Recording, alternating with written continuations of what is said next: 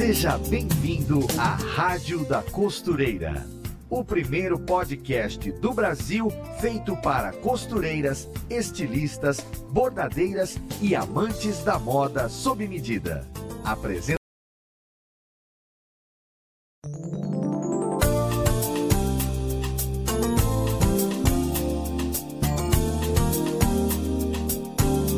Seja bem-vindo à Rádio da Costureira o primeiro podcast do Brasil feito para costureiras, estilistas, bordadeiras e amantes da moda sob medida. Apresentação em alto astral com a youtuber Fernanda Hertel.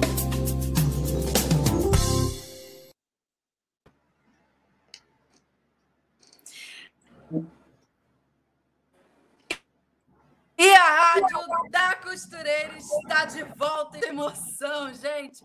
Nessa quinta-feira, onde a internet acabou, o celular cai do lugar e tá uma confusão, mas aguenta que nós vamos fazer esse episódio. Aguenta que vai dar tudo certo.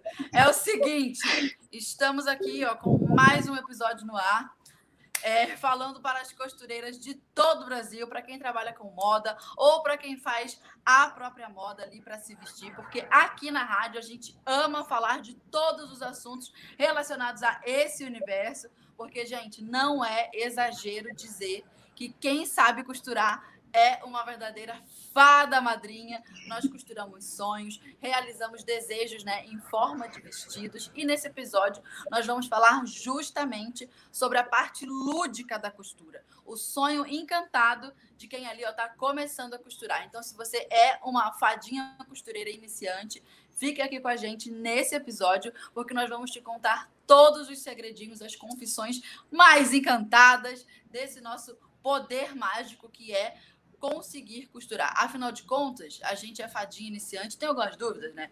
Que máquina que a gente tem que comprar? É, que tecido que a gente é, deve preferir no comecinho? Ou então, se eu tenho medo de começar, como é que eu faço para enfrentar esses desafios? E para falar desse assunto com a gente, nós temos uma convidada que é muito aventureira. Ela é costureira, ela é modelista, ela é professora, fundadora da escola de costura vestida de sonhos e é uma fada de cabelo colorido que está aqui com a gente. Seja muito bem-vinda à nossa rádio, Priscila Rodrigues, a costureira aventureira. Olá, pessoal. É, em primeiro lugar, queria muito agradecer o convite. Eu já acompanho o podcast já tem um tempo e fiquei muito emocionada quando a Fernanda falou comigo. E espero poder ajudar vocês no que for possível. e muito obrigada por nos acompanharem nessa manhã. Ai, vai ser um bate-papo muito legal. Eu estava muito, muito ansiosa é, para receber você na rádio. Já tem um tempo que a gente observa o seu trabalho, eu fico ali namorando os vestidos que você faz, toda a estética do seu trabalho, e é muito encantador o jeito como você apresenta a costura para o mundo, sabe? Então, olha, quando você aceitou o meu convite, fiquei feliz demais. Muito obrigada, viu, Pri? Ai, meu Deus, que emoção ouvir isso. Muito obrigada, de verdade.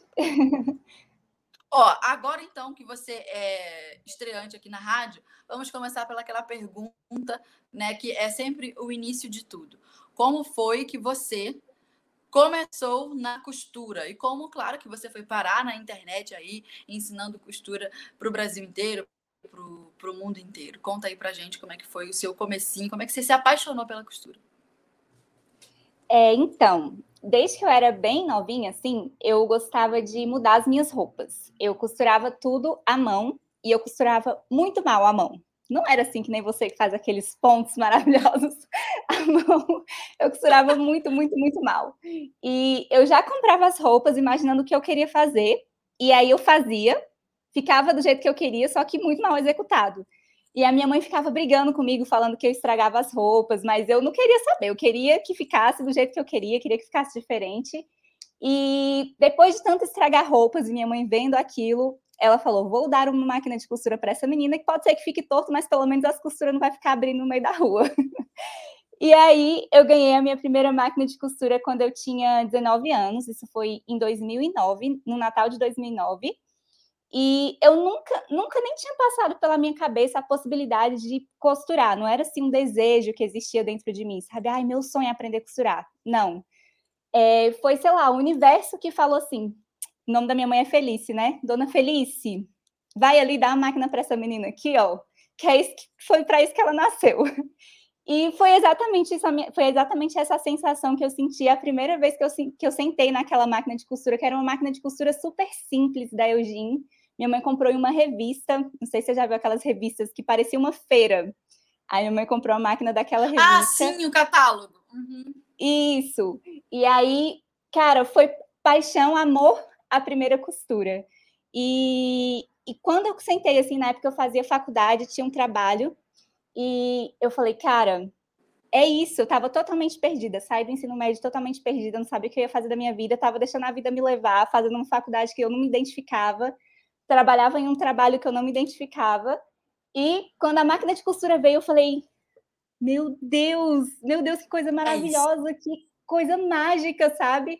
Porque antes eu tinha a possibilidade de fazer à mão, era uma coisa super demorada, e na máquina eu vi um universo que eu não enxergava, que nunca tinha passado pela minha cabeça. E eu me apaixonei, larguei a faculdade, larguei o trabalho e comecei a me dedicar só para costura. Na época eu trabalhava em uma empresa de telemarketing que tinha várias mulheres, e eu comecei fazendo uma necessaire. E aí as mulheradas começou a pedir a necessaire. E aí eu comecei a fazer necessaire para aquele monte de mulher. E quando eu fui ver, eu estava ganhando mais dinheiro fazendo necessaire do que no trabalho. E foi aí que veio, tipo assim, realmente dá para. Que não é difícil no ramo de telemarketing. Sim. Né? Eram, assim, sei lá, 200 mulheres pelo menos trabalhando no lugar. E a minha mãe também trabalhava em um lugar que era de telemarketing, que tinha mais 300. E aí eu comecei a vender muito essa necessaire. Eu já tive essa vida. Eu sei o que, que é isso.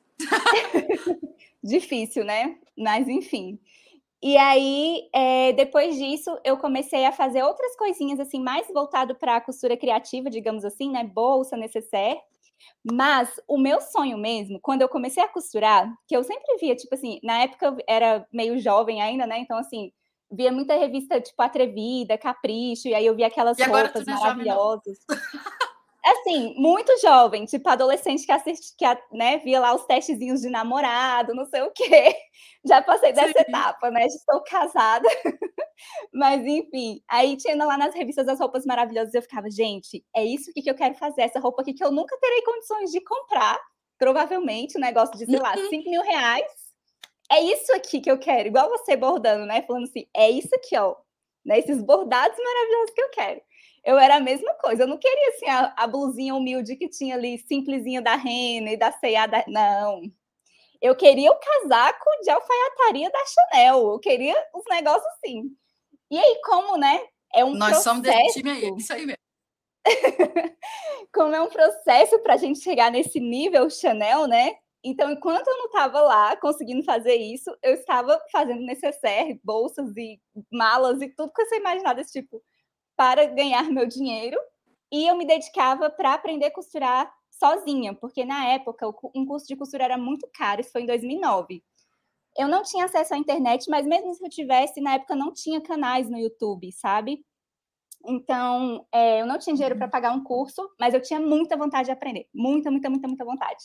Então, eu comprava roupas em brechós, em aqueles é, bazar beneficente, desmanchava metade da roupa para pegar o molde.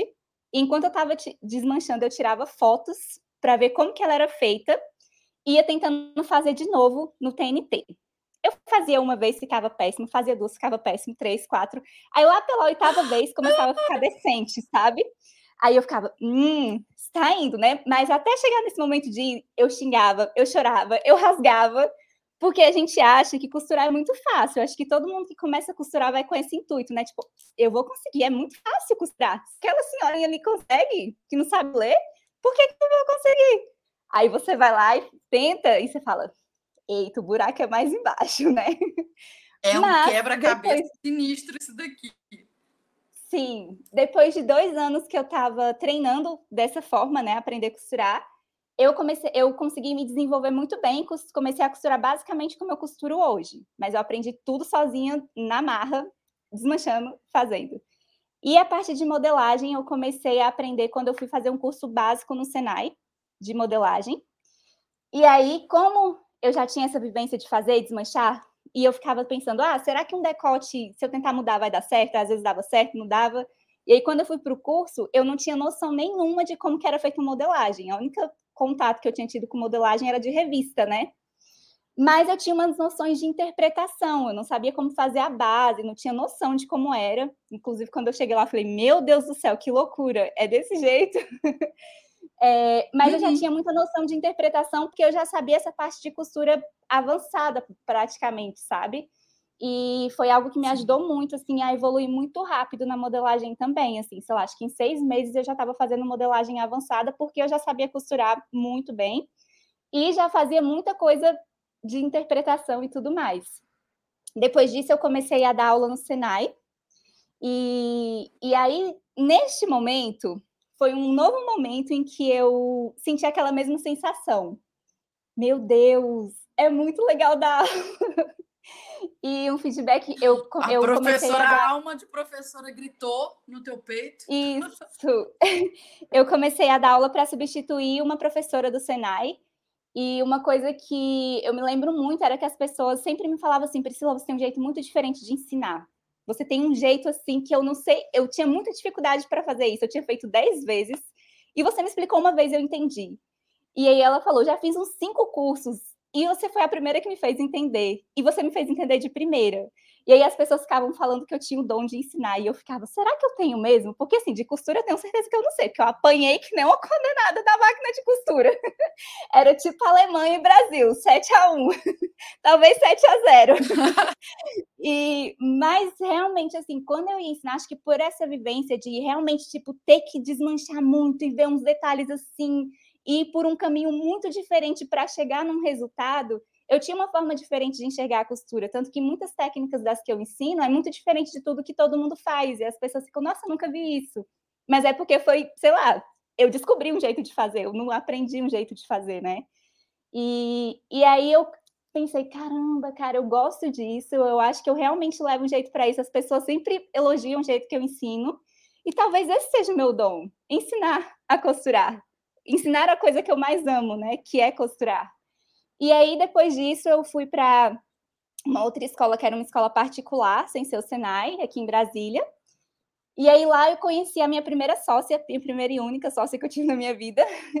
E aí a gente abriu uma escola, só que sociedade é um negócio difícil, né? Não é uma coisa muito fácil. A gente ficou com uma uhum. escola aberta por um ano e meio.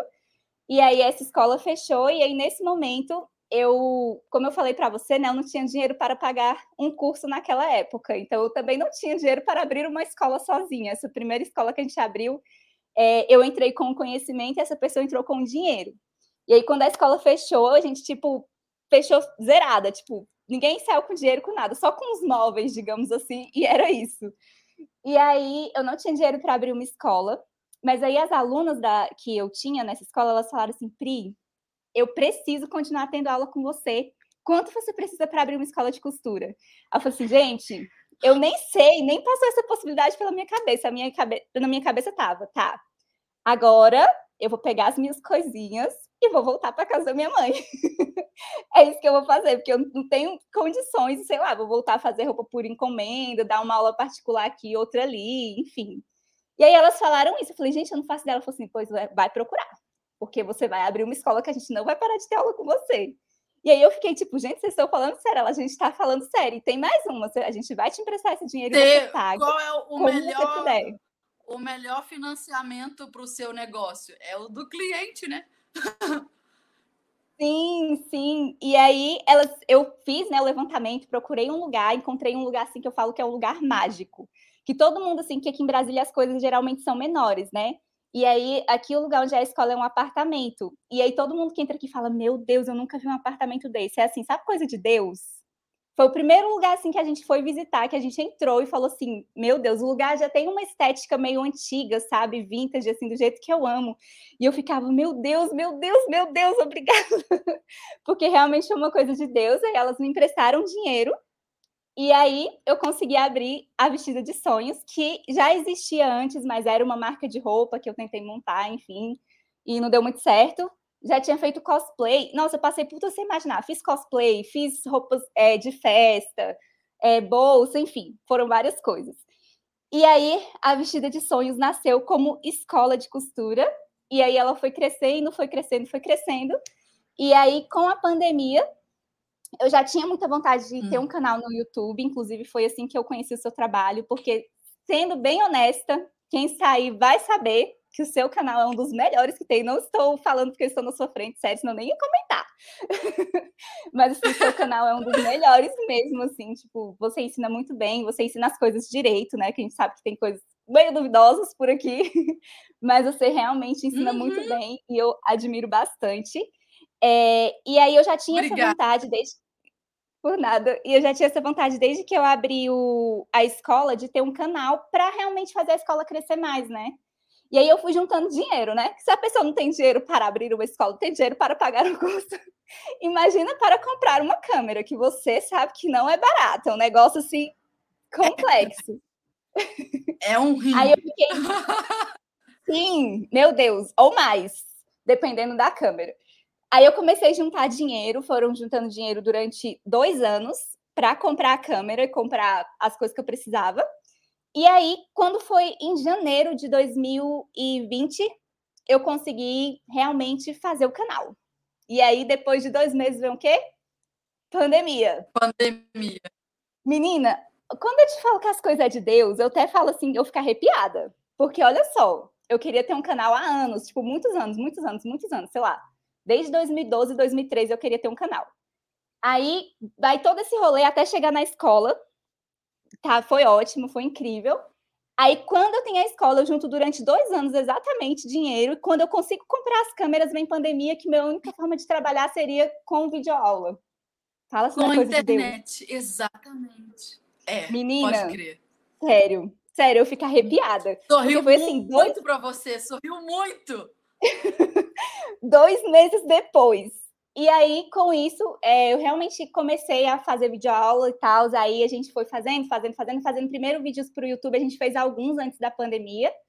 E aí as pessoas começaram a gostar muito, justamente por essa ideia, porque eu sempre fui muito sonhadora, né? Tanto que minha mãe, quando eu decidi começar a costurar, minha mãe falou assim: minha filha, vai procurar uma profissão mais fácil, essa profissão é muito difícil, não sei o quê, essa profissão é uma profissão de sofredora.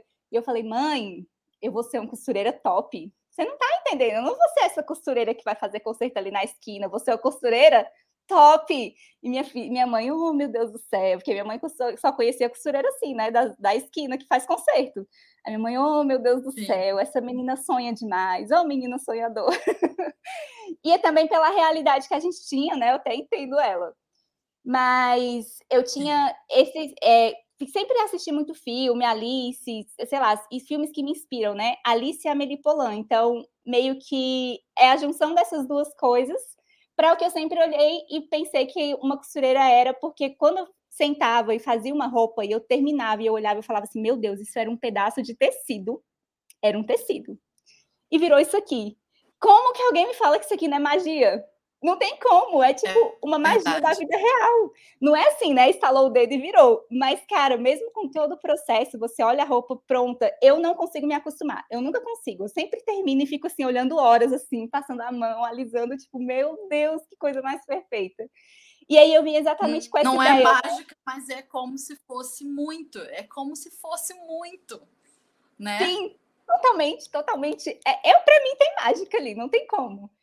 E, e aí eu vim com essa ideia, exatamente com essa ideia de falar para as pessoas, né? Tipo, e também vim com uma outra ideia, porque as pessoas têm a costura muito voltada para a imagem da costureira, né? Muito voltada para uma senhorinha, às vezes semi-analfabeta, que não merece ser muito bem remunerada pelo trabalho que ela faz. São vários estereótipos que essa profissão carrega, né? Que precede essa, essa profissão. E eu vim com uma proposta completamente diferente. Falar, gente, você não precisa ser velha para você saber costurar. Costurar é uma coisa muito legal, porque você pode fazer todas as roupas que você quiser. E já mostrei várias vezes, falando assim: tá vendo este vestido aqui caríssimo? Vamos fazer um igualzinho? Vamos lá? Gastando tipo um décimo do valor ou muito menos. E aí as pessoas começaram muito a. Menos. Eu percebo, sim, eu percebo que as pessoas começaram a ter exatamente essa visão, sabe? De tipo, caramba, eu posso realizar o sonho de ter uma roupa X que eu sempre quis e que eu tá muito longe da minha realidade de ter, se eu mesma fizer, sabe? Porque você encontra, assim, umas versões na China, mas você chega ali só expectativa e realidade, né? O negócio bagaceira. E quando você faz e você conhece as técnicas corretas, fica muito igual da marca e você vai ficar feliz e realizada, além de poder criar suas roupas também, né? Você vai muito além de só copiar uma Sim. roupa. E a roupa dura, e ela fica bonita da vez. E a gente Sim. tem prazer em saber que foi a gente que fez aquilo do zero. E aí você fica encantada. Eu, eu fiz isso, né? Nossa, isso não tem preço. Em que loja de roupa que vende um negócio desse? Não vende. Não vende. A preço nenhum. Sim. E aí foi assim que eu cheguei na internet, comecei a ensinar para as pessoas, e aí foi crescendo, foi crescendo, e eu fiquei tipo, meu Deus, o que está acontecendo até hoje? Assim, tipo assim, eu comecei, é bem recente, né? E eu também não tenho tanto tempo assim para conseguir me dedicar para a costura, porque eu tenho uns cursos, né? Que eu acabo que eu tenho que manter a escola, né? Eu tenho que o um, um negócio que eu preciso manter. Então, eu sou muito focada em fazer a vestida de sonhos se manter, né? Existir. E aí eu faço uma coisa ou outra ali para a internet, mas eu sou muito mais voltada para a parte de cursos e agora está muito forte essa parte de curso online, porque a gente optou realmente por manter a escola fechada. As nossas professoras, elas dão aula EAD da casa delas em segurança, uhum. e a gente vai reabrir agora ano que vem, né? Que espero que todos estejam vacinados para a gente poder voltar Estamos em segurança. esperando por esse dia onde tudo voltará.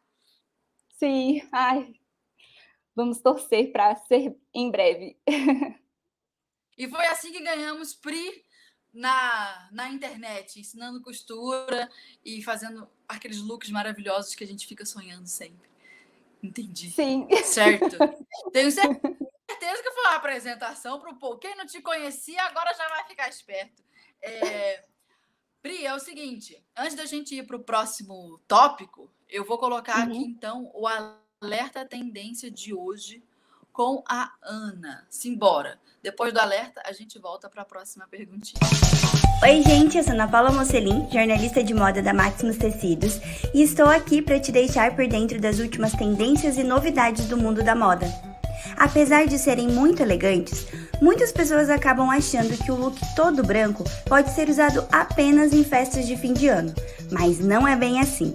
Algumas produções podem ser muito fashionistas, clássicas ou modernas. Tudo vai depender de quais peças você usar no seu look. Você pode optar por uma calça de alfaiataria e blazer. Essa dupla é clássica e atemporal. E que tal um vestido? Independente se for mais longo ou mais curto, o vestido branco é muito versátil. Para uma produção mais fashionista, você pode escolher duas peças brancas e mais uma terceira peça na mesma cor para completar o visual monocromático. No site da Maximus Tecidos, opção de tecidos brancos é que não faltam, dos mais leves aos mais encorpados. Fica a dica. Beijo!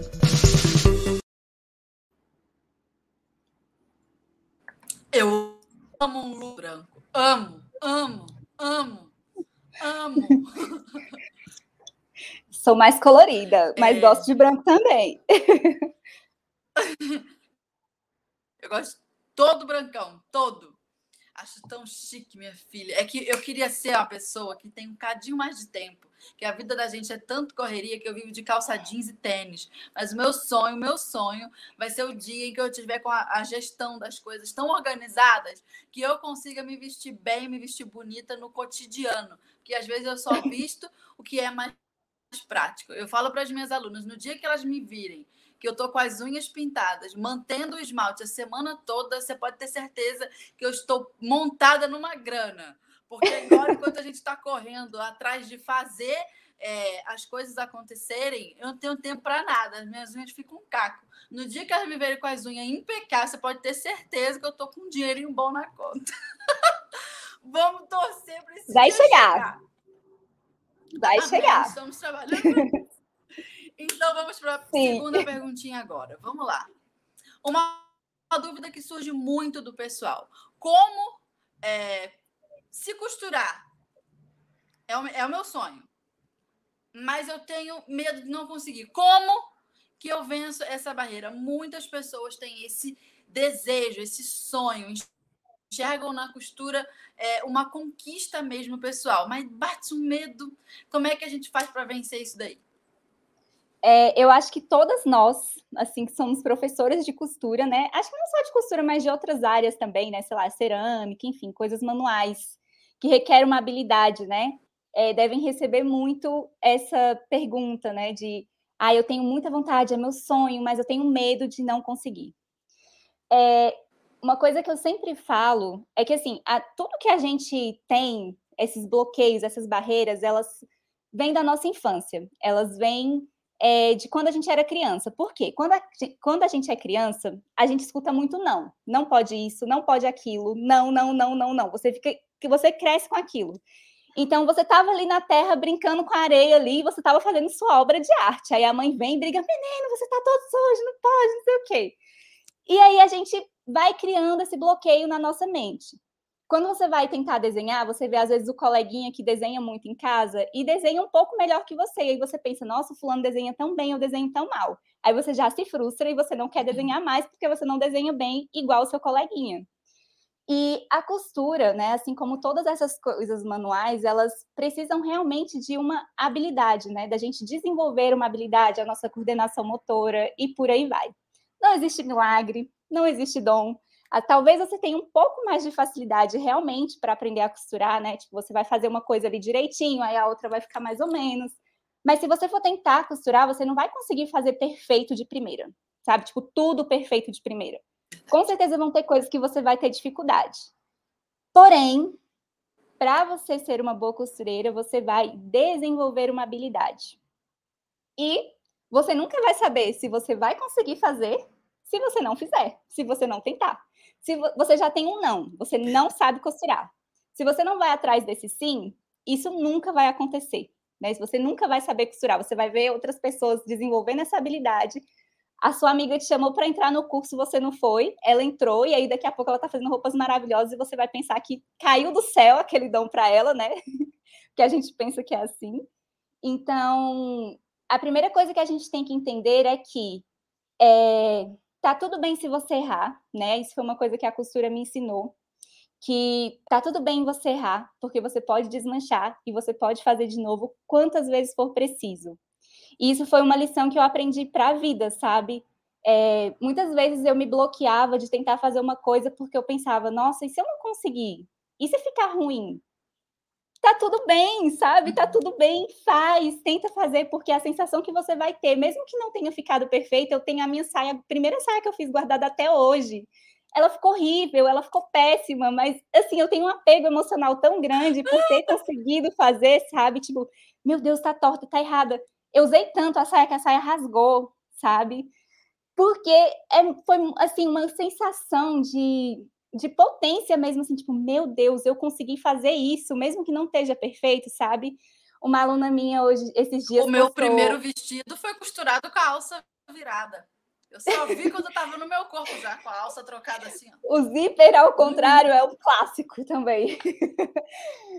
Uma também. aluna minha postou, postou um, um stories esse dia, esses dias que ela terminou de fazer a primeira blusa dela. Ela falou bem assim: é, essa é a minha primeira blusa. E ela tem uns cinco erros. Mas sabe o que é o melhor? Os acertos eu não consigo contar. E eu falei, cara. Nossa, eu fiquei arrepiada de novo. É, é, cara, é sobre isso, sabe? A gente se apega tanto aos nossos erros, a gente se cobra tanto, tipo, eu não posso, eu tenho que ser perfeita, eu tenho que fazer isso. E não, a gente tá tudo que a gente vai fazer, a gente está se desenvolvendo para fazer melhor, até chegar à perfeição em algum momento, se você realmente quer chegar na perfeição nisso, sabe? Ou se você está fazendo como hobby, porque a maioria das minhas alunas fazem isso como hobby, né? Não é, elas não querem ser costureiras como profissão, elas querem fazer suas próprias roupas. Então, assim, se você está fazendo assim. como... Então, se você está fazendo como hobby, você tem que entender que talvez você não vá chegar na perfeição naquilo, porque não é o seu trabalho, sabe? Não é o que você vai fazer para você sobreviver. Então, o fato de você ter feito, de você ter muito mais acertos, porque se ficou pronto, é porque você acertou muita coisa, né? Se saiu ali um negócio, é porque você Sim. acertou mais do que você errou. Então, assim, por que, que você vai se apegar aos seus dois erros, aquela costurinha que ficou torta ali no lugar X, ao invés de você se focar no fato de você ter feito uma peça, de você ter conseguido fazer aquela peça? E quando você fizer de novo, você vai perceber a evolução que você teve. e na próxima, a evolução que você teve. É que nem lá na blusa de TNT que eu falei que eu faz... das roupas de TNT que eu fazia, né? Eu fazia uma, duas, três, quatro. Na sétima vez ficava tipo, caramba, olha só, virou uma roupa, né? Porque das primeiras vezes virava no seu um transforme amassado. Até ir se transformando realmente numa roupa. Eu, eu acho que esse medo que as pessoas têm é, não é medo da costura. Porque a costura ela é acessível. Você vê ali, você peito, começa por uma peça mais fácil e você vê que no início você pode escolher é, costurar coisas para iniciantes. Então, beleza. O que eu acho que as pessoas temem é o medo do próprio fracasso. De uhum. fracassar, uhum. e a pessoa vai fracassar, porque nunca costurou antes na vida, então sim, você vai fracassar. Você vai ver que você bateu na trave ali, e aí a pessoa vai ter que lidar com a emoção do fracasso, que muitas vezes a pessoa é, associa ou a faz lembrar fracassos anteriores na vida, ou seja, outras feridas que ela tinha. E aí ela vai colocando aquilo na conta da costura. Aí de duas, uma. Ou ela foge completamente da costura, tipo, o medo de fracasso é tão grande, é tão grande que ela nem começa. Ou então ela até começa, mas não aguenta o tranco dos fracassos é, sucessivos que virão. Mas se você parar para pensar, isso também envolve, além da covardia, né, que é evidente, envolve também uma certa assim soberba, porque meu bem, você acha que você nasceu sabendo, querida? Não vai por essa vibe, porque você não tá com esse borogodó todo e todo mundo quebra a cara. Pode ser que uma pessoa tenha um pouco mais de facilidade, graças a Deus, que Jesus abençoe o talento dela. Mas assim, você desenvolve o seu, a sua aptidão sabe? E uhum. aí é, usa as ferramentas que você tem. Às vezes a gente descobre que é muito boa numa coisa e péssima em outra, aí você vai se desenvolvendo aos poucos. Vai botando uma, uma roupinha simples no guarda-roupa, porque já dá aquela alegria de vestir. Então, não tenha medo. É, ainda, ainda sobre isso, assim, eu acho que uma coisa que as pessoas se apegam muito, que é exatamente esse medo, né, que as pessoas têm, é porque a gente faz tudo muito movido ao que as outras pessoas vão achar, né? Então, assim, às vezes o problema nem é tanto o fato de que você vai não vai conseguir. Às vezes é muito o fato de você não conseguir que as outras pessoas vão saber que você não conseguiu, né? E eu acho que a gente, cada vez mais, a gente precisa. a gente precisa se desvencilhar disso totalmente, porque, assim, é uma coisa que a gente pensa, né? Como a gente vive dentro da gente, a gente convive com a gente 24 horas por dia, a gente tem essa tendência de pensar que as outras pessoas estão pensando na gente, quando, na, na verdade, as pessoas estão cuidando ali da vida delas e tudo mais, né? E às vezes vão ter umas pessoas pentelhas que vão chegar em você e vão falar assim: nossa, mas isso aqui não ficou bom nossa, mas uhum. você vai virar costureira? Nossa, mas não sei o que, não sei o que lá. E, cara, dane-se essas pessoas, sabe? Faz assim, ó, entra por aqui e sai por aqui. De verdade, não importa se é sua mãe que tá falando, se é o seu pai, se é sua tia, se é sua família. É, se eu fosse ouvir isso, eu não viraria costureira hoje, porque minha mãe foi a primeira a falar assim: minha filha, costureira, sabe? E assim, isso eu não vou falar que foi assim, sempre por aqui, é caiu por aqui. uma coisa ruim. É porque a pessoa se preocupa, ela quer nos dar um, um conselho que de alguma forma nos blinde, que nos proteja.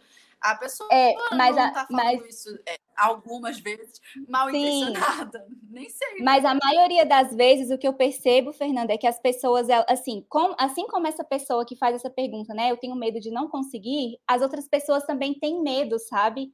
E às vezes as pessoas falam, mesmo que sem perceber que é na maldade, mas elas falam para, tipo assim, você não tentar mesmo. Sabe? Tipo, se eu não vou conseguir, por que, que ela vai conseguir? Tipo, você vai tentar isso, você vai fazer isso, e se acontecer isso, e se acontecer aquilo outro?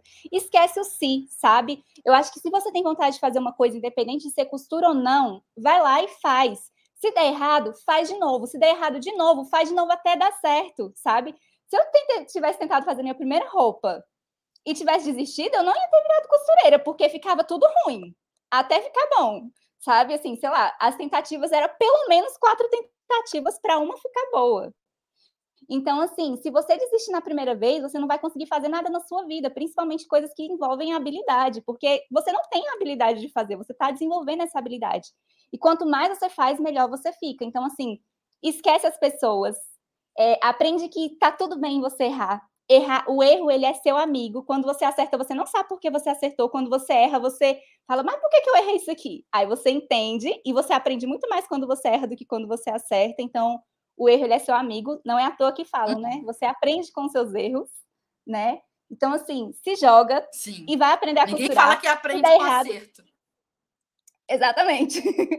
se você se der errado, continua e vai dar tudo certo. E daqui a um tempo, meu amor, você vai estar desfilando pelas, com as suas roupas e o povo vai ficar tudo com recalque, porque é assim que fica, entendeu? O povo fica tudo assim, nossa, que roupa chique, menina, onde você comprou? E você, ai, menina, eu que fiz ontem.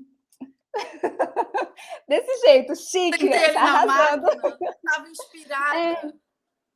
Ai, menina, pois é, foi eu que fiz isso aqui. Fantástico. Olha, alegria maior não tem. Uma coisa que eu falo também é que a, a mulherada muitas vezes fala assim: ah, eu tô com a minha autoestima baixa, né? O que, que eu faço para melhorar a minha autoestima? Primeira coisa, não fica focando tanto em você, não. Porque às vezes essa, essa busca toda por você, você, você, você, pelo amor de Deus. Faz o seguinte, vou dar uma dica. Autoestima vem do fazer. Então, faça alguma coisa. E às vezes esse fazer é adquirir uma habilidade. Entende? Não fica só no mundo dos pensamentos. Outra coisa também, a, a costura traz para gente dignidade. Ela traz dignidade no sentido de que você se respeita e quando as pessoas veem o bom trabalho que você faz, as pessoas também respeitam aquilo que você fez. Porque que é admirável você pegar um metro de tecido aberto e fazer virar uma roupa que alguém veste, que tem um caimento, que encaixou perfeito no corpo. Então, assim, as pessoas te respeitam.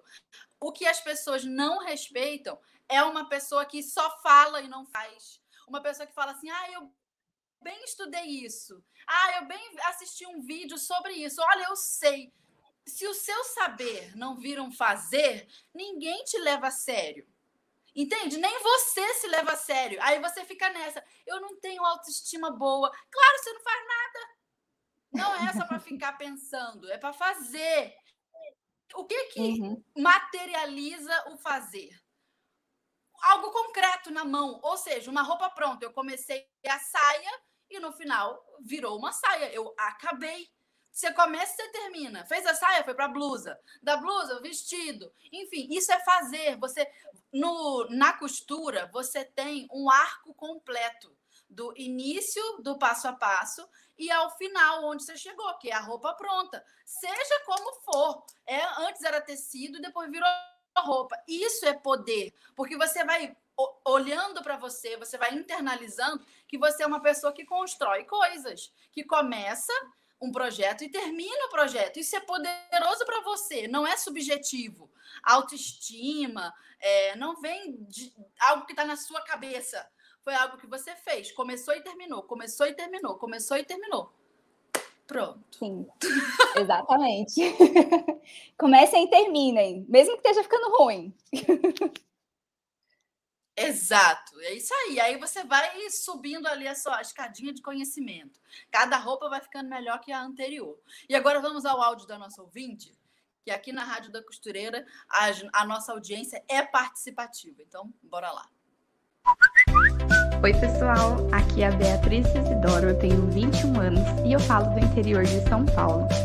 Eu sou aluna da professora Francis Salé, do curso Segredos da Molagem Francesa, e eu sou apaixonada por esse curso. E pela Francis também, né? eu gostaria de dizer que eu, a Rádio da Costureira é o meu podcast mais ouvido, sim, com muito orgulho. E eu amo aprender da experiência de todos os entrevistados sejam pessoas que têm anos de experiência nessa área da moda, sejam pessoas que têm relativamente pouca experiência, assim como eu também. E todas essas entrevistas me dão força, perseverança para eu continuar é, trilhando esse caminho de fazer a moda com as minhas próprias mãos. O conteúdo é muito precioso e, lógico, né? As manhãs de quinta-feira ficam muito mais animadas com a Fer. Pessoal, eu gostaria também de dar uma sugestão de convidada. Eu acho que vocês podiam convidar aí é, a Romilda Dias, do Ateliê Romilda Dias. Ela é uma pessoa maravilhosa e ela já teve confecção também. Ela já teve uma marca, né, com muitos funcionários. e hoje ela está focada em costura criativa. Então eu acho que a gente pode aprender muito também sobre empreender na costura, além também de troca de nicho. Acho que seria um conteúdo muito precioso. Um beijo para todos vocês. Amo a equipe da Maximus e vocês são o máximo mesmo, viu, pessoal? Beijos.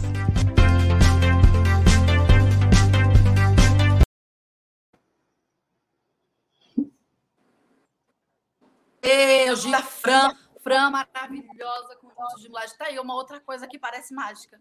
Você fazer a modelagem no manequim. Tum, tum, tum, tum, tum. Roupa pronta. e perfeita, né? Porque a modelagem é sensacional. É... Sim, ajustadinho, perfeito e rapidíssimo, rapidíssimo. Eu nunca vou me esquecer do, do dia que eu fiz a minha primeira roupa é, com mulagem e eu comecei de manhã e tava a roupa pronta no final, pronta para vestir, para usar. Eu comecei a modelagem de manhã. E às vezes eu ficava o dia só na modelagem, na interpretação, e a base já estava pronta, que eu tinha eu tenho aquela base fiel. E ainda assim, uhum. assim, às vezes não dava tempo. E eu lembro que eu enfeitei o modelo. Tava a, a modelagem estava fluindo tão bem que o que antes era uma blusinha simples, falei, ah, já que eu tô com tempo, vou botar um monte de recorte, de detalhe. E quando eu vi, estava pronto. Eu não acreditei. Foi fantástico. é, então, Pri, vamos para o nosso próximo tópico, esse nosso bate-papo costurístico, inspirador, tá muito bacana. Vamos lá. É, aqui. Três. Como encontrar o que me dá prazer de costurar. Que projetos de costura escolher? É, então, eu acho que um, um, erro que a maioria das pessoas cometem quando vão começar a costurar é tem, tipo assim, eu sei, gente, como uma pessoa que começou a costurar também ali atrás há um tempo, que a gente quer fazer logo o vestido close da lacração do poder power incrível, um blazer blazer. O povo fala do blazer. E, tipo assim, você vai fazer, aí é nesse momento que vem a frustração forte. Porque costurar não é algo tão simples assim quanto a gente pensa, né? Eu falo até que costura é uma engenharia. Porque é tanta coisa que você tem que saber fazer que você tem que realmente. Assim, eu tenho muita coisa para aprender ainda, né? A gente estuda, estuda, estuda, estuda sobre costura. Quando você vai ver, gente, eu nunca vi isso. Socorro, que negócio legal. Então, assim, você sempre está aprendendo, sempre tem coisa nova para você aprender. E aí a gente, né, vê o vestido lá maravilhoso e quer fazer. Aí você vai fazer e aí você não tem nenhuma habilidade. Você ganhou uma máquina essa semana e você quer, não sabe nem costura reta ainda e quer fazer o vestido maravilhoso. Aí, vestido, aí a costura sai torta, você não consegue segurar o tecido, aí pega uma viscose, a pessoa nunca costurou uma tricolina e já pega a viscose. Aí vai lá e pega e aí começa a ficar desesperada e acha que não nasceu. Ai, eu não nasci para isso, não nasci para costurar, começa o drama, né? nossa, eu não tenho dom, eu não tenho habilidade, eu não tenho nada. Por quê? Porque você começou pelo lugar errado, né? Então, assim, quando a gente vai começar a costurar, eu acho que sempre é legal a gente primeiro procurar o, básico, né? Tipo assim, como que eu faço para costurar reto? É a primeira coisa que você tem que saber fazer. A primeira uhum. coisa, tipo assim, como que eu faço para costurar reto? Você aprendeu a costurar reto, aí você vai para o próximo exercíciozinho ali. Uma coisa que eu acho que é muito legal para a gente começar a costurar, né? São coisas de é, costura criativa, que são coisas mais simples, projetinhos menores, que isso já vai te desenvolver a habilidade de segurar o tecido, de juntar, fazer a união dos tecidos bonitinha. Mas é, como que a gente encontra prazer em fazer uma coisa? Eu acho que o prazer ele vem a partir do momento que você começa a desenvolver a habilidade, né? Então, assim, essa é a primeira coisa. Desenvolver pelo menos o, o a, a, habilidade de segurar o tecido e de costurar reto ali já te ajuda bastante.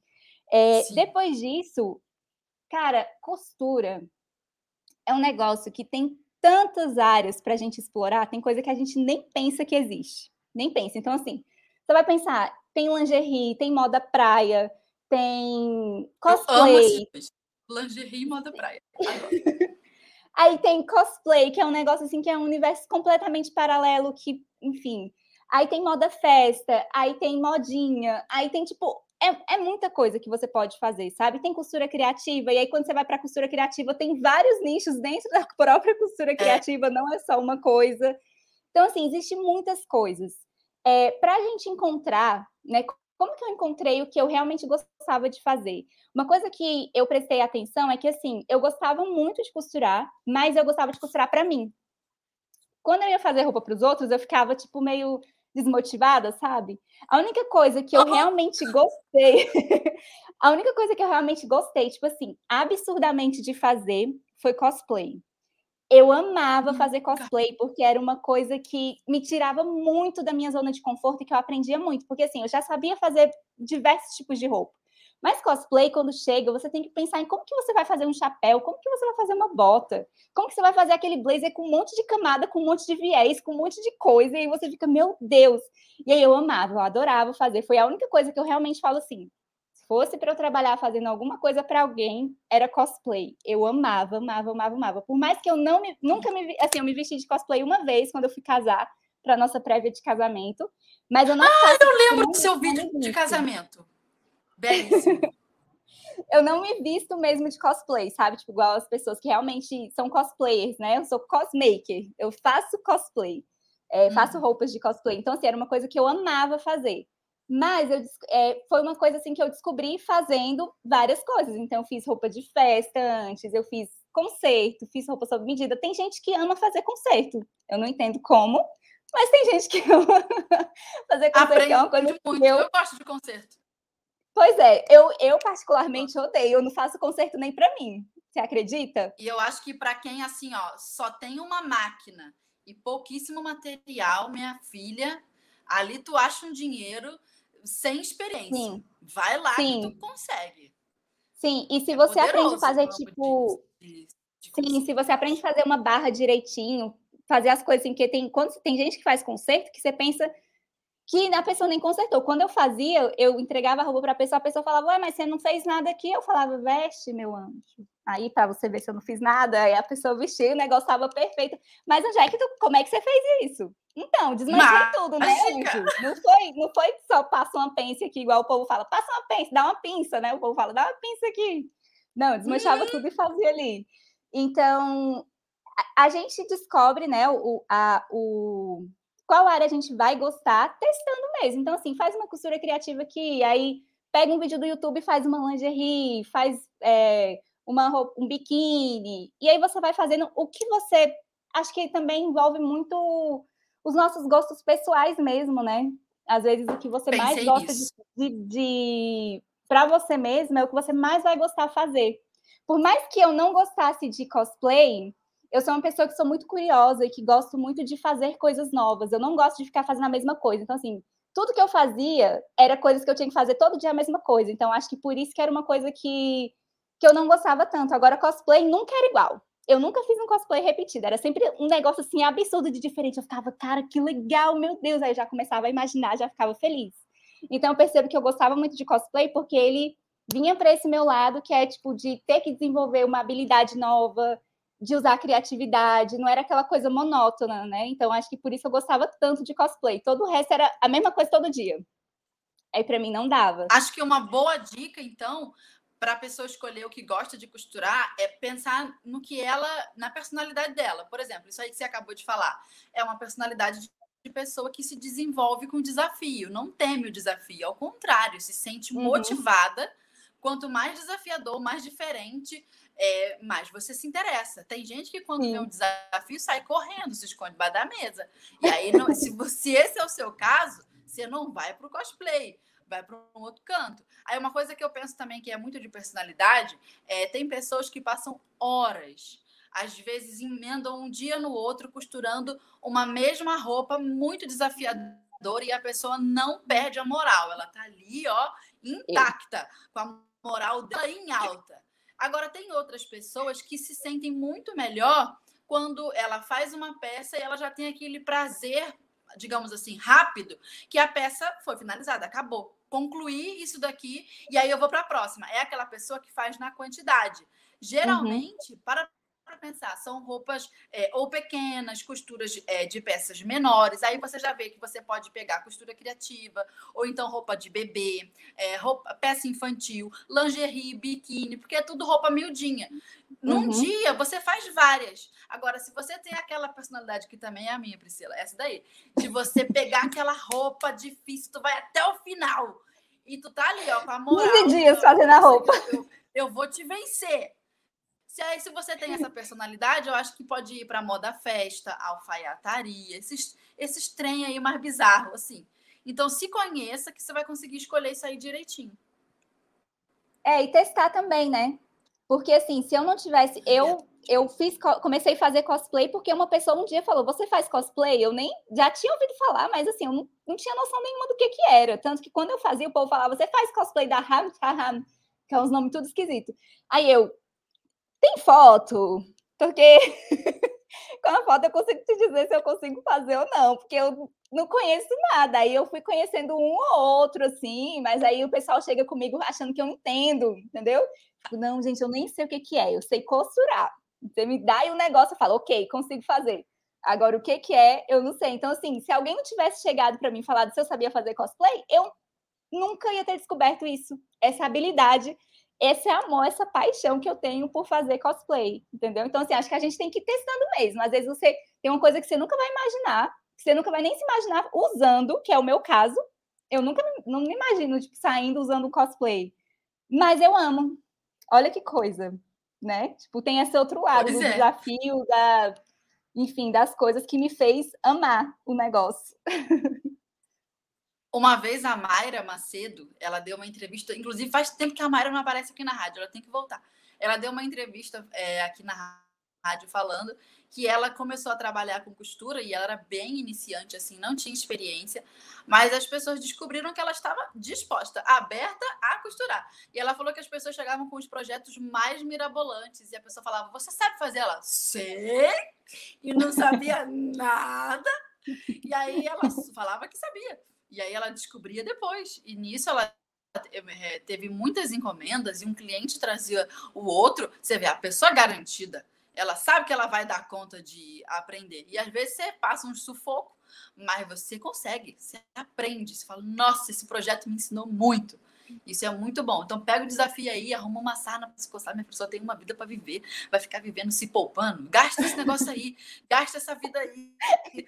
Vambora. Cara, isso é muito real, assim, que a gente consegue fazer qualquer coisa. Sério, a gente consegue fazer qualquer coisa. Se a gente estiver disposto a fazer. É exatamente o que você falou, ela estava disposta a gente tem, fica com esses medos, essas coisas e não faz as coisas, mas se você pega para fazer, você pode não conseguir fazer de primeira, mas você consegue. Você, nossa, a gente, cara, eu sempre falo, gente, eu falo que nós somos infinitos.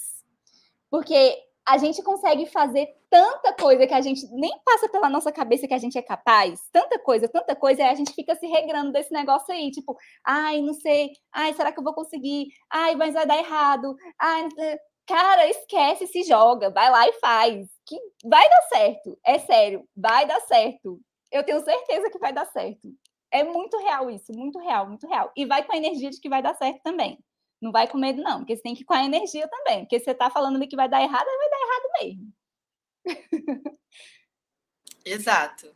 E aí vai lá, vai lá costurar que você vai ver a paixão que vai dar em você. O, o bichinho da costura, quando te morder, minha filha, não tem para onde você fugir, não. Já foi é, conquistada. Pri, deixa eu te falar. Nossa, esse episódio foi assim, foi fluindo, foi fluindo. Já estamos com 53 minutos de episódio e só estamos na terceira. No terceiro tópico da pauta.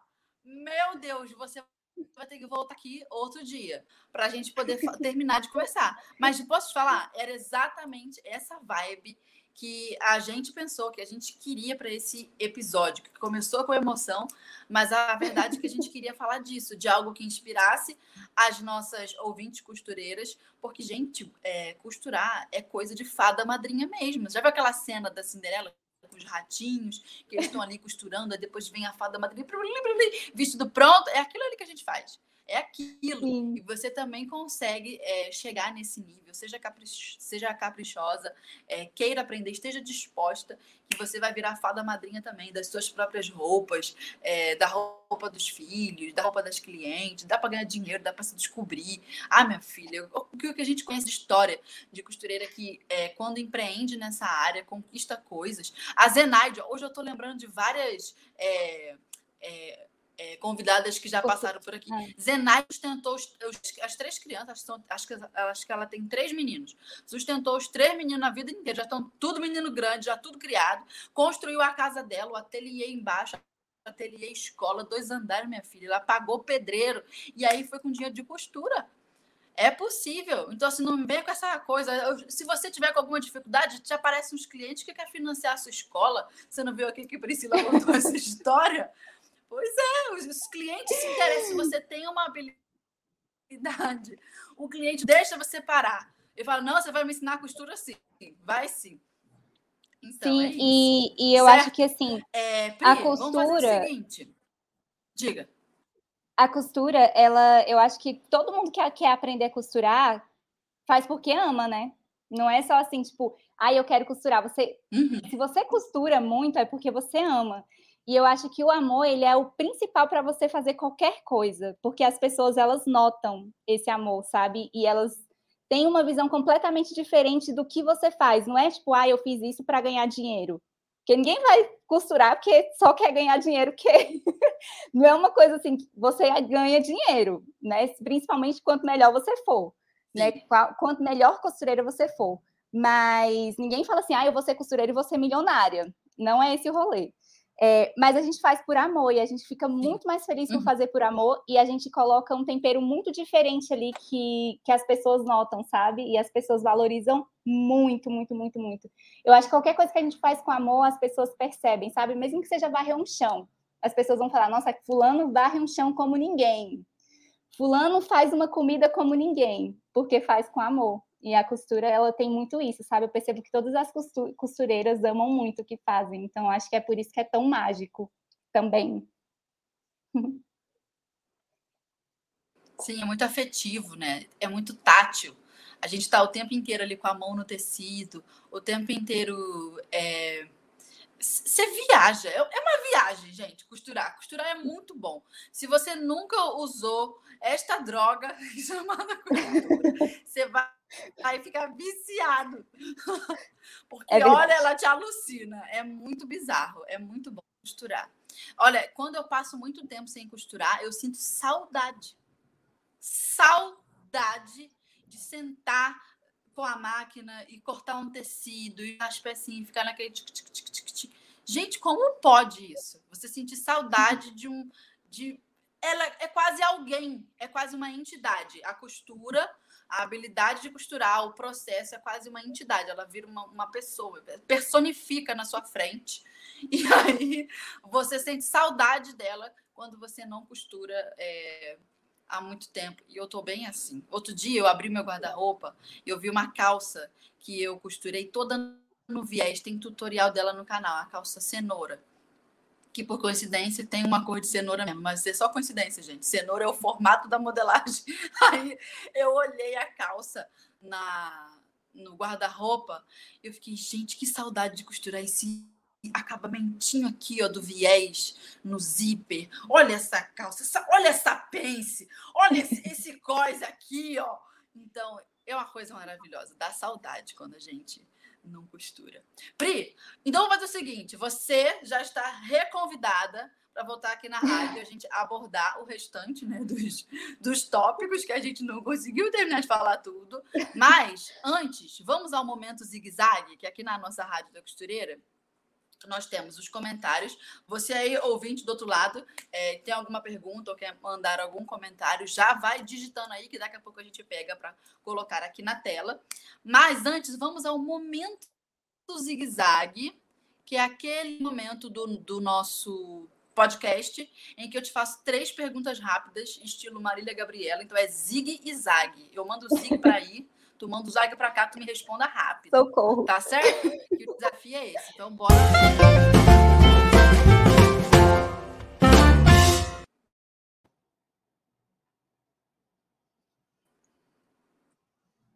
Oi. Essa vinheta hoje, que eu tô fazendo tudo pelo celular, mas vai dar certo. Responda rápido, Pri. Qual a maior mágica que você já precisou fazer para salvar uma costura que deu muito errado? Nossa! Meu Deus! Maior mágica. Meu Deus. Eu acho que a, Eu acho que é emendar, Fala, fazer uma é coisa ficar maior. Eu acho que é fazer uma coisa ficar maior.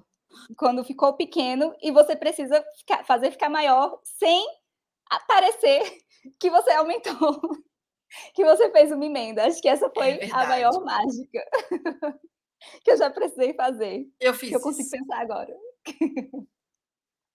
Olha, eu lembro de várias roupas, várias. O, o, aquele moletom branco bordado de azul que eu tenho, que ele tem um recorte uhum. bem aqui, um recorte na manga, que é onde eu fiz, aproveitei para fazer as linhas do bordado, que dali é erro de costura, minha filha. E aí eu dei um jeito para reaproveitar. Lembrei e quando, a, e quando rasga também. Ah, vai lá, pode ir. Não, pode falar. Quando rasga também, a gente quer saber aqui dos perrengues costurísticos. Pode contar. Não, quando rasga também é quando você tem que botar um tecido ali para poder desmanchar, é, para poder disfarçar, né? Uma aluna minha esses dias estava fazendo essa blusa e aí ela foi experimentar e rasgou. E aí eu falei para ela, menina, pega um pedaço de tecido, corta no formato de um triângulo, coloca em cima e faz a mesma coisa do outro lado. Todo mundo vai achar que vai ser um detalhe chique. Às vezes eu colocava com corino, com os ah. negócios assim a galera, tipo, nossa, que detalhe chique. Eu, não é, menina? Você nem comenta. Você nem comenta que você foi abrir a casinha e rasgou. Nada do tipo. Você só colocou ali um tecido em cima porque você queria. Não foi para consertar nada. Exato. Nossa, temos histórias de até amanhã. Agora, dois. Se você só pudesse escolher um único poder mágico para, que uma, para uma costureira. único poder mágico. Ela só pode ter um. Qual seria? É, errar e desmanchar automaticamente. Com certeza. Maravilhosa. Com certeza, com certeza absoluta. Às vezes você errou um negócio que você tem que desmanchar 30 costuras, aí você já olha assim, já bate aquela depressão, você levanta, vai tomar uma água, aí volta, aí você desmancha um pouco, vai tomar outra água que você tá com vontade de rasgar. Se pudesse desmanchar tudo uma vez, imagina. Errei, aí só desmancha. Você opa, deixa eu costurar de novo aqui, tranquila, sem ter que tirar fiapo, sem ter que ir com calma. Pronto, esse é o poder, melhor poder mágico de uma costureira. É verdade, também queria ter esse. Agora, três. Complete a frase. Para mim, costurar sonhos é.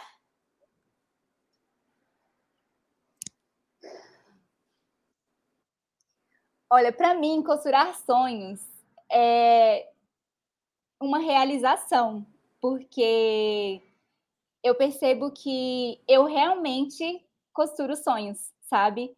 Quando eu vejo uma aluna terminando uma roupa e ela vai na frente do espelho, isso acontece muito nas aulas presenciais, né? Ela vai na frente do espelho, ela olha para aquela roupa com um olhar que é muito único, sabe? É, é como é, é muito empoderador, sabe? O, o, aquela sensação, aquela energia que paira em todo o ateliê, a energia de todas as alunas aplaudindo porque alguém conseguiu terminar uma peça. O olhar é muito único e todas elas têm um olhar muito parecido quando elas se olham no espelho e percebem que elas conseguiram fazer aquilo, sabe? Então, para mim é uma realização muito grande poder ser essa ponte para elas, né, delas poderem costurar os sonhos delas. Então, é por aí. Não vai fazer a gente chorar, não. Segura aí um pouquinho. Ai, maravilhoso, Pri. Exatamente isso. Eu, já esperava uma resposta que nem essa. É, então vamos é, ouvir os nossos ouvintes agora? Uhum. É o momento de responder.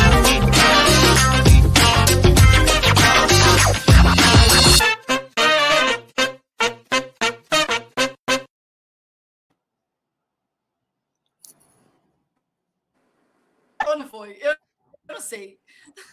Primeira vez que, que fazemos o, o podcast no, pelo celular. Vamos lá. Comentários. Deixa eu ver se eu acho alguma aqui. Ó, Denise Araújo já se identificou. Ela falou: concordo, desmanchar é um problema. É um grande problema. Oh, meu Deus. Isso é verdade. Tá todo mundo falando de. de. Cadê? Ó, tá todo mundo aqui elogiando nós. Ô, gente, muito obrigada.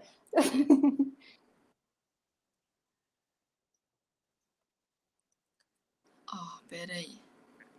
Tá chegando um comentário novo, tá subindo. Jesus, calma aí. Volta. Ó, tem esse comentário da minha aluna de bordado de pedreria e ela perguntou: qual foi a sua sensação quando costurou um vestido casaco é, que você se sentiu em Paris? Foi seu primeiro vestido que vi e achei perfeito. Você sabe desse vestido? Sim, sim. É, então, eu eu já tinha, eu tenho várias versões desse casaco salva no meu Pinterest, é assim um sonho mesmo de ter. E assim, o meu sonho um dia, né, assim, condições, mas um dia, assim, sei lá, ir para Paris, fazer uma pós-graduação, alguma coisa do tipo. É, e aí, a gente foi fazer um especial de inverno e eu falei assim: vou fazer o meu casaco parisiense. Este é o meu momento. E aí eu peguei, idealizei, vi lá como que eu queria a frente, como que eu queria os botões, como que eu queria a saia. Eu amo saia godê, porque eu sou uma pessoa é, desprovida de cintura. Então, assim, você coloca uma saia godê, todo mundo acha que você tem bunda, que você tem quadril, que você tem cintura, então tá tudo bem, no meu caso, né? E eu falei, tem que ser saia godê. É, e ele é todo forrado, assim, do jeito que a Fernanda gosta também, que eu tô ligada.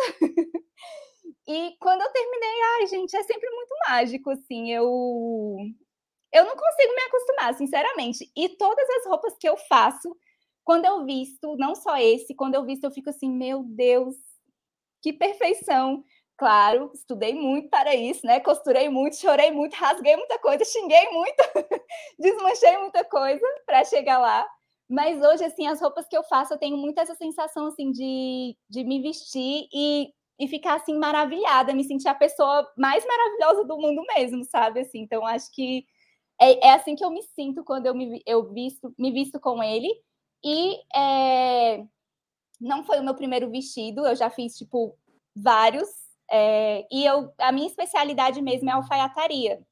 Então, é, eu participei de uma competição do Senai que se chama Olimpíada do Conhecimento, e lá a gente fazia tudo de alfaiataria: blazer, calça, saia, e a minha especialização. É, e é, o casaca de alfaiataria, então já é uma coisa que eu já fiz várias vezes, assim, então por isso que o acabamento dele é, sim, impecável. Eu amo aquele casaco e um dia, com fé em Deus, irei usar ele em Paris. De verdade, que esse foi o intuito ao fazer ele. Toda costureira baba, né, no avesso da roupa. Toda Sim. costureira baba no avesso da roupa, pode crer. Sim, eu, Paris, eu vou em loja. Agora mais uma. Eu vou em loja para ver o avesso. Diga. Essa sou eu. Eu fico virando as roupas tudo, parecendo uma doida. Se eu só compro uma roupa que tem a costura perfeita, se não for, não importa a estampa, não importa nada. E olha, quando eu compro, né? Porque eu nem compro roupa assim. Também sou desse time, o que vira uma luta. Porque você chega na loja, tá, tá, tá precisando de uma peça. Eu, por exemplo, aqui preciso para fazer um bordado rápido. Vou ter que comprar, não dá tempo de fazer a modelagem e a costura, vou comprar para bordar. Minha filha, e, o sofrimento que é? Mas não vale esse dinheiro, olha essa costura. Outro dia eu comprei um blazer para fazer um bordado também. E eu comprei, junto com o blazer, passei no armarinho, comprei um viés da mesma cor, porque eu já comprei o blazer pensando, quando eu chegar em casa, esse, essa parte da costura da manga aqui e da cava que eu não gostei, eu vou refazer. E eu refiz essa parte, essa, esse acabamento do, do, do blazer todinho, até o detalhezinho aqui do punho, tirei bolso, oh, bolso, tirei botão, tudo. Você vê, uma peça que eu comprei pronta e desmanchei por conta do acabamento. A gente é muito chata. Não. Não, e aí agora o povo é assim, né? Depois que você vira professora, coisa do tipo, o povo quer te virar do avesso também. Você fala assim, eu que fizer, o povo já começa a virar a roupa, não é? Ninguém faz isso com roupa comprada. Uhum. Mas você fala que você que fez, o povo já quer ver a barra, já quer ver, quer levantar, assim, quer te ver pelada aqui, mas quer ver a roupa por dentro. então tem que estar tá de responsa, né? Tem que estar tá é isso aí. bom. Tem que estar tá top. Agora, aí, ó, mais um comentário. Ó, Vanessa Cordeiro falou: Tão orgulhosa de ver Pri aqui. Conheci o canal no comecinho. Sou aluna do EAD. Enfim, um primor de professora e costureira. Aê, alunas oh. elogiando, que alegria. Muito obrigada, Vanessa. Pri, inclusive, agora que a gente é, finalizou o episódio, né? Já estamos no finzinho. Agora a gente quer te conhecer para as pessoas que ainda não te acompanham nas redes sociais, onde que a gente encontra o seu trabalho, onde é que a gente vê suas aulas, seus tutoriais, e onde é que a gente vira sua aluna, onde é que a gente se enfia num curso seu online, onde é que, como é que é seus projetos? Pode fazer o seu jabá e vender seu, seu peixe. Esse é o seu momento de brilhar. Então, gente, é, o nome da minha escola é Vestida de Sonhos, que vem, inclusive, né? Não falei do porquê deste nome, é porque minha mãe falava que eu era muito sonhadora.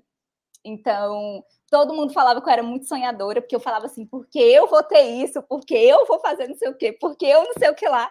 E aí o pessoal ficava olhando assim, oh meu Deus, coitada dessa menina, a bichinha é sonhadora, né? É sonhadora. E aí, de tanto eu era sonhadora, eu falei, quer saber de uma coisa? Eu vou pegar todos esses sonhos que as pessoas falam que eu tenho, vou fazer um vestido bem lindo e vou me vestir dele e vou realizá-los. E depois vou ser muito feliz. Não é para provar para ninguém, não, é porque eu realmente vou realizar os meus sonhos. Então, por isso daí que vem o nome Vestida de Sonhos, porque eu vesti os meus sonhos. Porque, como dizem, né? Nada é tão nosso quanto os nossos sonhos. Então, a gente tem que agarrá-los e tem que lutar por eles. E vai dar certo, mesmo que todo mundo fique falando que não vai dar, você tem que acreditar que vai dar certo, tem que lutar para fazer dar certo. É, então é daí que vem o nome Vestida de Sonhos. Eu estou vestida com os meus sonhos. E vocês encontram a minha escola no Instagram por Vestida de Sonhos. É, o canal do YouTube também é Vestida de Sonhos, que o canal é da escola. O meu Instagram pessoal é Costureira Aventureira, porque eu sou aventureira. Então não me vem daí também, né? Tipo, é, não é só uma costureira, é uma costureira aventureira, né? Que vai fazer o quê? Vai fazer cosplay, vai fazer o quê? Né? Vai fazer uns negócios que é tudo o mais difícil, vai se aventurar. E é, o, os cursos vocês encontram em vestidadesonhos.com. É tudo vestida de sonhos. Vocês vão, vestida de sonhos, vocês vão achar tudo. Que foi um nome também que o Deus, assim, ó, preparou para mim, falou assim: este daqui vai ser o seu nome, vai ser só você que vai ter esse nome aqui, ó Deus é bom demais. Ele é, te, ele é teu, teu fera. Ele é. Meu BFF. Então, é, esse é o arroba, a, as redes sociais. E tem algum curso, algum produto mesmo, assim, que a gente possa consumir e também incentivar aí, fazer o retorno do seu trabalho? curso, produto, então, assinatura, é... sei lá. Atualmente a gente tem um clube de costura, mas é, esse mês foi o último mês que a gente abriu inscrição, porque é um curso de seis meses. Então, nesse curso, eu ensino as pessoas a aprender a costurar do zero, ou pessoas que já sabem costurar, mas não sabem fazer aquele acabamento profícia, de responsa, maravilhoso, tudo usando só o ponto reto. Então, elas aprendem como fazer essa blusa que eu estou usando aqui. Aí tem saia, tem vestido, tem calça, tudo usando só o ponto reto, só um ponto e tudo embutido. Não tem overlock, não tem nada disso. Então, assim, é o poder apenas com a sua máquina que reta e mais nada. Entendeu? Que a gente quando a gente é fada costureira, a gente faz a magia acontecer só com um ponto, tá vendo? então, tem esse curso, mas provavelmente em, outros, em outro momento a gente vai fazer alguma outra versão, então a gente vai abrir uma fila de espera para quem quiser entrar, é um curso muito legal.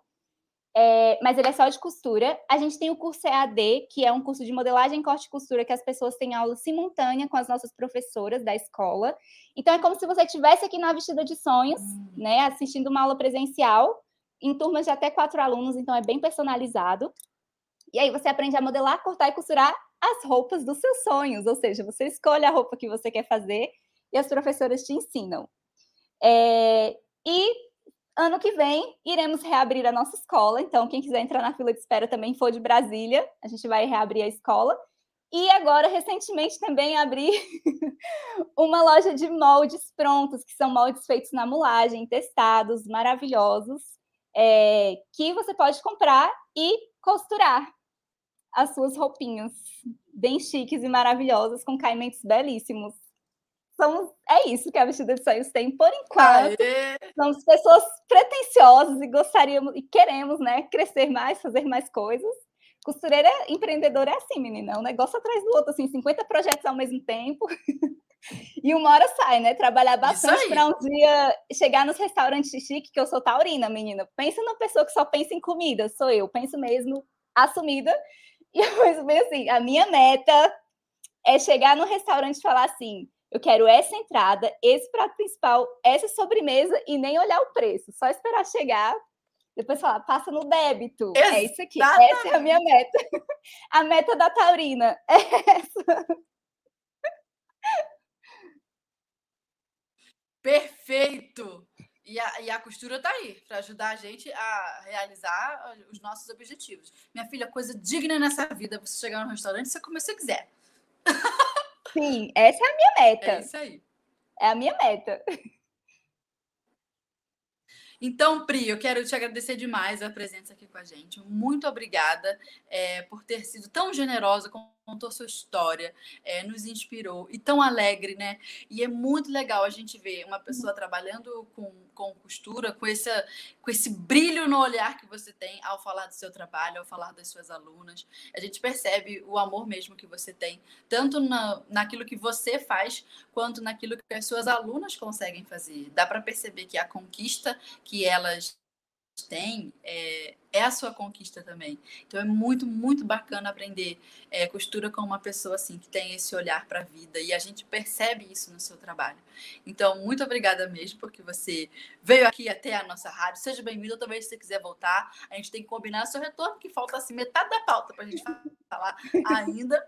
Então você voltará aqui com a gente. E as nossas ouvintes, quero agradecer também a compreensão, a paciência que atrasou o comecinho aí do episódio. Estamos fazendo o, a transmissão na maior gambiarra que vocês não têm noção do que está acontecendo aqui, ó. Com a internet que morreu no meio do caminho. Então, obrigado pela compreensão de vocês. Saiu esse podcast tão querido. A gente se encontra quinta-feira que vem aqui na rádio toda quinta-feira, toda semana, um assunto diferente, um convidado é, dividindo conhecimento costurístico, modelístico e bordadístico aqui na Rádio da Costuria, certo? Então, um beijo a todas os nossos ouvintes. Beijo, Pri.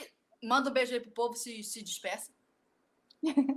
Gente, muito obrigada por nos acompanharem, quem esteve aqui. Muito obrigada pelas perguntas. Muito obrigada, Fê, Máximos, pelo convite. Eu fiquei muito lisonjeada, de verdade. Já falei, né, que acompanhava seu trabalho, admiro muito. É, e quando quiser, é só me chamar. Estamos aí. E muito obrigada, de verdade. Até a próxima. É isso aí. Beijo aos nossos ouvintes, beijo, Pri, e até quinta-feira vem. Bora lá. Agora eu vou finalizar esse episódio.